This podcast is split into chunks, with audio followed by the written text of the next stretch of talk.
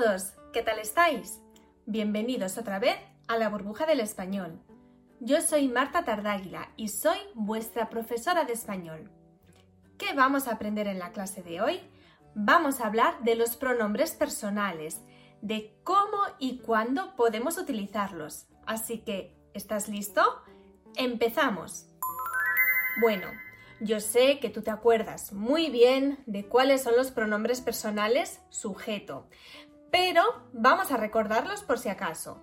Tenemos yo, tú, él, ella, usted, nosotros, nosotras, vosotros, vosotras, ellos, ellas, ustedes.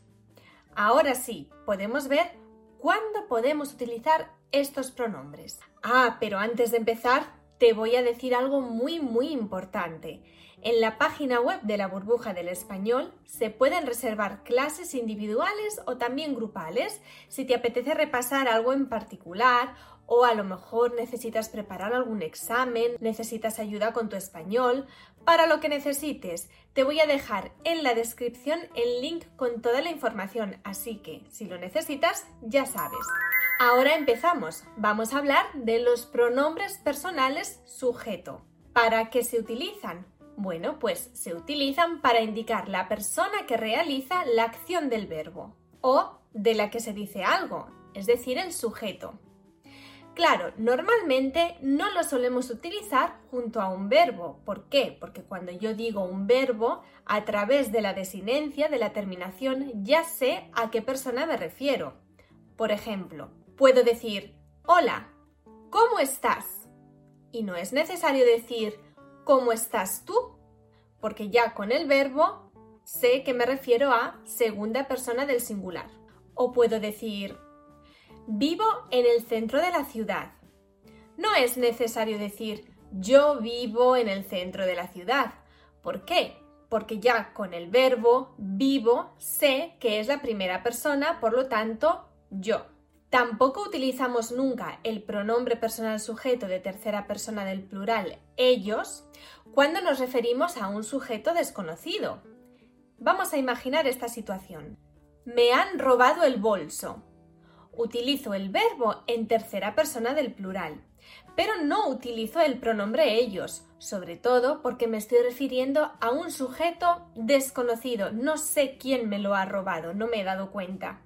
Y entonces, si estamos diciendo que los pronombres personales sujeto no se ponen normalmente junto al verbo porque no es necesario, ¿cuándo se utilizan? Ahora lo vamos a ver. A veces sí los podemos encontrar junto a un verbo en los casos siguientes. Por ejemplo, para identificarse. En ese caso, el uso es obligatorio y van detrás del verbo. ¿Quién es? Soy yo. ¿Quién se ha comido mi bocadillo? No, esto es el ejemplo del otro, perdón. Ah, no. Era este, sí. ¿Quién se ha comido mi bocadillo? Ha sido ella. También los podemos usar junto al verbo cuando hay contraste o cuando hay un cambio de sujeto en la frase. Ponemos unos ejemplos. Para expresar contraste podemos decir, no hay derecho, yo estudiando y tú de vacaciones. Cuando hay un cambio de sujeto en la frase, por ejemplo, ¿se va a comprar Loli la casa? Sí, cree que es un chollo, pero yo no estoy tan segura. En ocasiones, en algunos tiempos verbales, algunas personas comparten terminación. Por ejemplo, el imperfecto, tanto del indicativo como del subjuntivo. Vamos a recordar, por ejemplo, el imperfecto del indicativo del verbo hablar. Yo hablaba, tú hablabas, él hablaba. Por lo tanto, como las terminaciones son iguales y puede dar lugar a confusión, en ese caso también podemos utilizar el pronombre personal sujeto para evitar esa confusión. Por ejemplo, ¿por qué no me llamaste? Es que yo no sabía que yo iba a llegar tarde. O ¿por qué no me llamaste? Es que yo no sabía que ella iba a llegar tarde. Y lo mismo sucede cuando hablamos del imperfecto del subjuntivo. También comparten la terminación, la desinencia, la primera persona singular, yo, con la tercera singular, él, ella, usted. Por ejemplo, Luis dice que mañana es fiesta. ¿Qué más quisiera? ¿Qué más quisiera? ¿Él? ¿O qué más quisiera yo? Para especificarlo, lo digo. ¿Qué más quisiera él? ¿O qué más quisiera yo? Otro caso en el que podemos usar el pronombre personal sujeto junto al verbo es cuando queremos dar énfasis por algún motivo en particular. Por ejemplo, ya me has roto el teléfono.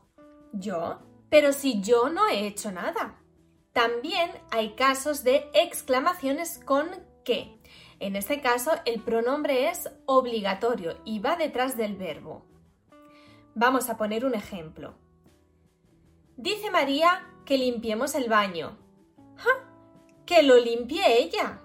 También lo podemos usar junto al imperativo para reforzar una orden o un consejo. Tú escúchame, que yo sé lo que digo. No solo podemos usar los pronombres personales sujeto junto al verbo, también podemos usarlo junto a la palabra mismo, misma, mismos, mismas, con un significado de personalmente. Ahora os lo explico. Mis hijos se hacen la cama ellos mismos. Significa que hacen la cama personalmente, ellos mismos, su propia cama. También podemos usar los pronombres con la palabra solo, sola, solos, solas, con el significado de sin la ayuda de nadie. Por ejemplo, ¿te hago la comida? No, no te preocupes, ya me la hago yo solo, sin la ayuda de nadie. Además, si el pronombre personal sujeto es de tercera persona singular, él, ella, podemos usar la palabra solo sola para referirnos a las cosas. ¿Apaga la televisión? No, no te preocupes, se apaga ella sola. Esto es todo. Hemos terminado nuestra clase de hoy sobre los pronombres personales sujeto, cuándo y cómo utilizarlos con el verbo y no solo. Pero antes de irnos te digo algo también muy muy importante, tan importante como toda la clase de hoy. Si estás pensando en preparar tu examen de certificación oficial CL, nosotros te podemos ayudar. Te podemos ayudar con la inscripción, sobre todo con la preparación a este examen. Así que para cualquier información te voy a dejar en la descripción el link con toda la información. Si tienes alguna pregunta, no dudes en hacérmela. Esto es todo por hoy. Hemos terminado nuestra clase de la burbuja del español. Hasta pronto.